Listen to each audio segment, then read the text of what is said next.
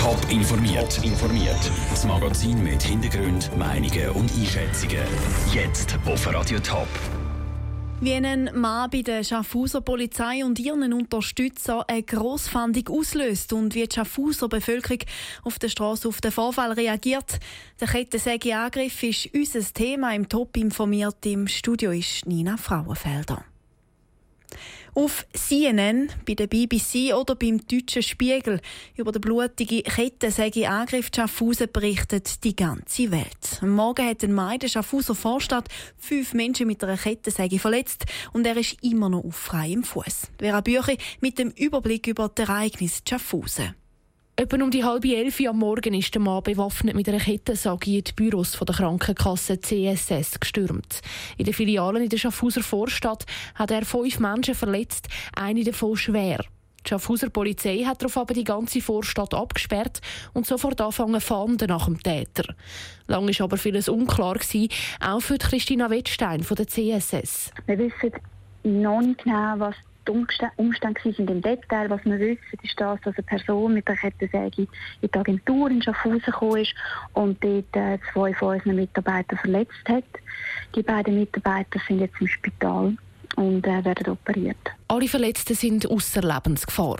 An einer Medienkonferenz hat die Polizei am Nachmittag dann Details zum Täter bekannt gegeben. Der Mann heisst Franz Frusis. Er ist 51 und vorbestraft. Die Polizei geht dazu davon aus, dass er psychisch auffällig ist. Er ist immer noch auf der Flucht. Laut Ermittler hat er gezielt die Krankenkasse CSS angegriffen. Warum genau, ist noch unklar. Für den Schaffhauser Stadtpräsident Peter Neukomm war die Nachricht vom Angriff ein Schock. Im Rahmen einer Sitzung haben wir plötzlich auf der auf den Handys natürlich Meldungen von äh, Nachrichtenkanälen. Dann hat man gehört halt auch von Leuten, dass die Vorstadt abgesperrt ist. Man hat äh, Helikopter gehört, man hat äh, da und Sirenen gehört. Es war eine, eine äh, spezielle Situation. Gewesen. Mittlerweile ist Schaffhauser Vorstadt zwar wieder offen, aber der Polizeieinsatz läuft immer noch auf Hochtouren. Etwa 100 Polizisten aus den Kantonen Zürich und Thurgau suchen weiter nach einem Angreifer. Die Polizei warnt, der Franz Frusis sei gefährlich. Er ist wahrscheinlich immer noch mit der Kettensage oder auch anderen Waffen bewaffnet. Wer ihn sieht, soll unbedingt ausweichen und der Polizei anrufen. Vera Bücher mit einer Übersicht zu den Ereignissen Schaffhausen in der Vorstadt. Der Radio Top Reporter Noah Schäfer ist seit dem Mittag in Schaffhausen vor Ort. Noah, wie ist die Lage jetzt im Moment bei dir? Ja, die Lage ist momentan eigentlich recht entspannt. Es ist wieder ein bisschen ruhiger geworden in der Altstadt. Teile Läden sind auch wieder offen, Teile sind aber auch zugeblieben und es ist darauf verwiesen worden, zum Beispiel an den Türen, dass wegen der jüngsten Ereignisse die Läden zubleiben.